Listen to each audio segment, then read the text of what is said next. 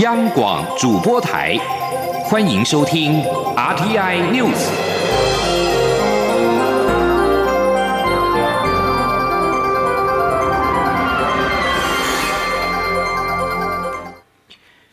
各位好，我是李自立，欢迎收听这一节央广主播台提供给您的 RTI News。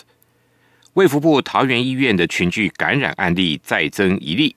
中央流行疫情指挥中心今天宣布新增一名本土个案，为桃园医院患者按八八一老翁的三女儿，感染源难以判断，而老翁的长女、三女都已经染疫，仅剩下次女。指挥中心表示，二女儿历经三次的裁剪都为阴性，但是也可能是处于潜伏期，因为她没有症状。目前不打算进行第四次裁剪，除非有症状或是隔离期满。至于桃园医院群聚感染是否可能再扩大，疫情指挥中心指挥官陈时中指出，政府现在正在积极建构防疫防火墙。记者谢佳欣的报道。卫福部立桃园医院群聚感染扩大，桃医患者按八八一老翁的长女、三女儿接连确诊，分别为按八八二及按八八五。中央流行疫情指挥中心指出，目前桃园医院十三名感染者中，只有这名老翁有肺炎情形，但目前没有达到进加护病房的程度，而其他感染者则属于轻症或无症状，目前状况都很稳定，持续隔离治疗当中。桃园医院爆发群聚感染多日，指挥中心在医院设立前进指挥所也已有六日，还框列防疫以来最大规模的隔离人数达到九百六十七人。指挥官卫副部长陈时中指出，政府就是在积极建构防火墙，只要发病者都属于防火墙内，就比较没那么担忧。以按八八五来说，仍在防火墙之内。他说：“就是啊，八八五，哈，我们担担忧很少，哈，因为它是在我们的这个防火墙以内的，好，那防火墙以内的，其实很多都已已发生，只是未未出来而已嘛，好，这我意思说，有些已经染了，好，但是未发病。”好，但这里面都在我们适度的隔离里面，那我们认为问题比较小。不过，指挥中心已公布，染疫老翁的长女按八八二曾于十九、二十号前往桃园市仲平黄昏市场购买晚餐。陈时中坦言，这个担忧就属于中等，等于是防火墙内有个小缝隙。不过，因长女活动不是很活跃，防疫团队可及早修补防火墙，情况还算好。陈时中强调，只要在防火墙内染疫，都属于可控制范围；但若在防火墙外发生疫情，就会比较担忧，甚至是在墙外又追不到感染源，那就属于紧张情况。中央广播电台记者谢嘉欣采访报道：武汉肺炎疫情肆虐全球超过一年，今年是中国武汉封城届满一年的日子。疫情指挥中心指挥官陈时中表示。刚开始对于疫情的了解程度非常不足，而且边境管制相对松散。历经一年来的防疫，台湾包括边境管制、医院筛检的 SOP 都不断的进化。不过病毒也很顽强，一直在变异，跟人类斗智。大家要更有耐心，齐心抗疫。卫福部桃园医院爆发 COVID-19 本土群聚感染，造成人心惶惶。蔡英文总统今天出席活动时强调。桃园一直站在防疫第一线，桃园医护人员最辛苦，要给桃园人加油一下。他表示，面对新的疫情挑战，要更谨慎，保持冷静，并要团结落实防疫，让台湾再次度过疫情的挑战。记者谢佳欣的报道。蔡总统二十三号前往台中出席资商心理师工会全联会会员代表大会。总统指出，疫情期间居家隔离检疫个案可能产生焦虑、忧郁，高龄长辈待在家不出门，也难免有心理不适应。所幸有资商心理师积极投入通讯心理资商服务，让专业不受疫情影响，并协助医护人员减压，让防疫团队保持最佳状态，是防疫国家队的重要工程。由于卫福部桃园医院的武汉肺炎群聚感染持续扩大，部分县市甚至发出禁逃令或限逃令，引起恐慌。总统也强调，面对新疫情挑战，要更谨慎，保持冷静，且要相信专业，落实防疫。随后，总统赴圣帅宫参拜时也强调，政府有掌握好疫情，且有信心，请大家不要害怕，要团结防疫。总统说：“咱咱家乡，咱对咱的防疫的团队很有信心，嘛爱拜托大家一定爱听咱的防疫指挥中心的令，咱爱戴口罩、勤洗手、保持社交距离啊！哈，都还会记的哈。啊，上重要的就是咱全台湾、全国的人民拢爱团结。去年就是因为咱的团结，咱创造一个世界上好的防疫的记录。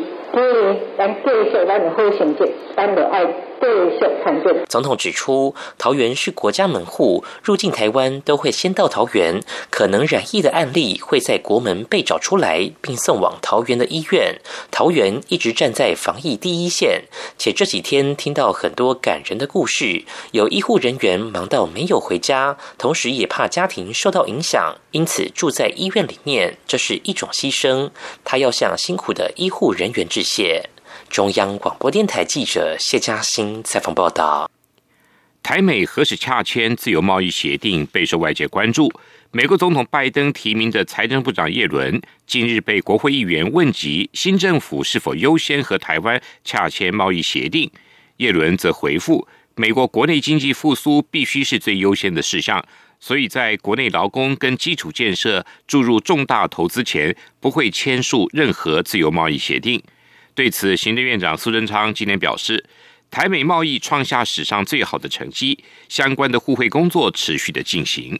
苏贞昌说：“美国新政府刚刚交替，我们非常的了解新政府上任伊始，应该是最注重他国内相关的工作，而我们在蔡总统努力下，国人一起合作，我们做出最好的成绩。就以前年刚刚看出来的，台美之间的贸易高达。”两兆四千三百亿是历史上最好的成绩，哎，美国商会还特别讲，这是最好的黄金年代。另外，台北一零一今天晚间点灯台日友情，今年则是日本三一大地震的十周年。日本交流协会为感谢台湾，今天携手台北一零一举行点灯仪式。蔡英文总统透过录制的影片表示。台日民众心与心的连结，形成深深的羁绊，也是台日关系最大的引擎。总统要祝福日本团结通过考验，再次举办魁为半个世纪的东京奥运会。蔡总统表示，由留日台湾设计师打造的台日友情 logo，很真实呈现这份情谊。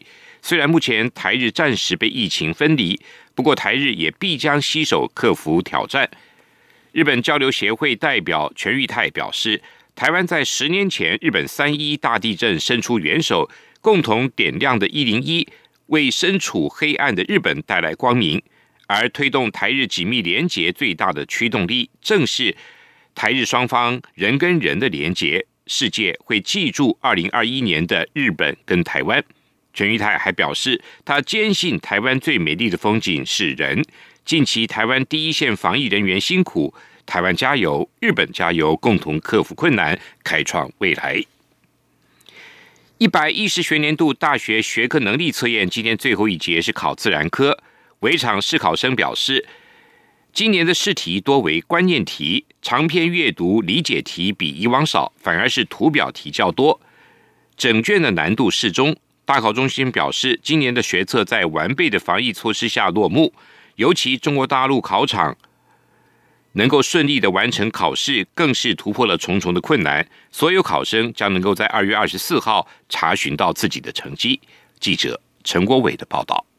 大学学测自然考科共有六十八题，涵盖物理、化学、生物、地球科学等四科，各占十七题。维内高中老师表示，今年物理有四题属于基本知识题，十题在中等难度，三题比较难，整体难易适中。化学试题则几乎没有局限在单一章节内容的题目，纯粹记忆性的题目和选项大幅减少，理解与应用的题目变多，整体也是难易适中。生物部分有高达十四题是以知识为根。本，评量学生应用及分析的高层次能力。文内老师认为具有高鉴别度，中间偏难；地球科学则是中间偏易，有半数以上的题目属于容易或中偏易，掌握基本知识便能作答。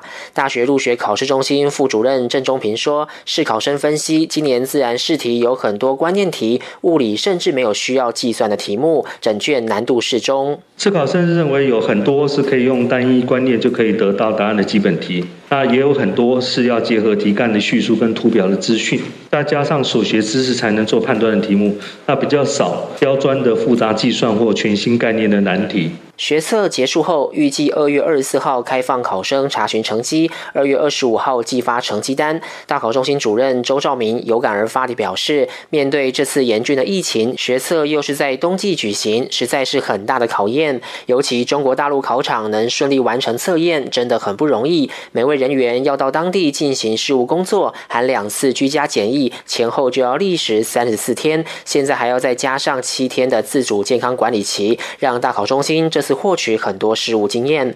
周兆明说，由于中国大陆考场还有九名台商学校学生要接着在二十四号早上进行音听测验，所以围场内的师生目前还不能出围。但即使后续出围了，考量疫情，大考中心也将不再举办出围记者会。至于明年学测，因应十二年国教新课纲将转型为新型学测，共规划六个考科、七节考试，比现在多一科。因此，大考中心将在和大学招联会等单。位讨论现有的两天考试，将来是否要改成考三天？如果有定案，就会对外公布。中央广播电台记者陈国伟台北采访报道。俄罗斯警方今天在远东省跟西伯利亚地区逮捕了两百多名支持俄国反对派领袖纳瓦尼的民众。纳瓦尼上周末返回莫斯科之后，随即在机场被捕。他呼吁支持者走上街头抗议，齐声反对俄国总统普京的统治。数千名纳瓦尼的支持者今天不畏寒风刺骨的天气，以及当局为遏制 COVID-19 疫情而下达的禁止大型集会的命令，在全国各大城市举行街头抗议，要求释放纳瓦尼。纳瓦尼在去年十二月遭到莫斯科当局与军事等级的神经毒剂诺维乔克谋害，后来获准到德国就医，捡回一条命。尽管俄国当局警告纳瓦尼。若是回国将面临被捕跟起诉，但是他仍然在上周末返国，并在一下飞机就被警察逮捕。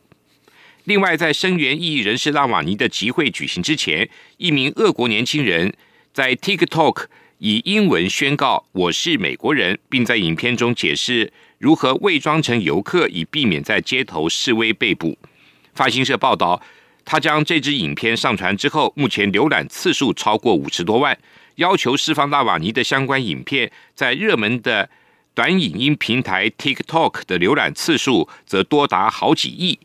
在俄罗斯国家控制的媒体平台跟反对派间受欢迎的网络平台并存，俄国当局已经在加强取缔，甚至抄掉这些被视为威胁的网站。巴西里约热内卢市长派西宣布，由 COVID-19 疫情再起。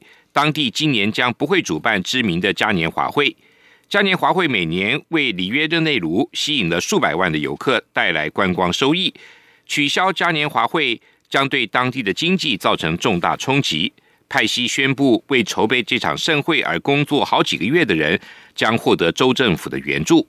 派西推文表示，此时医院为了治疗染疫的患者，正在抢病床跟氧气，尤其是在北部的亚马逊州。如果还想在七月间还举行嘉年华会的条件，似乎是有点愚蠢。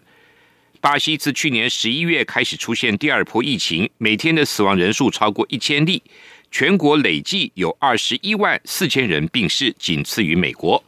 事实上，巴西十八号才展开全国疫苗的接种行动，初期只有六百万剂疫苗，而全巴西人口则是两亿一千两百万。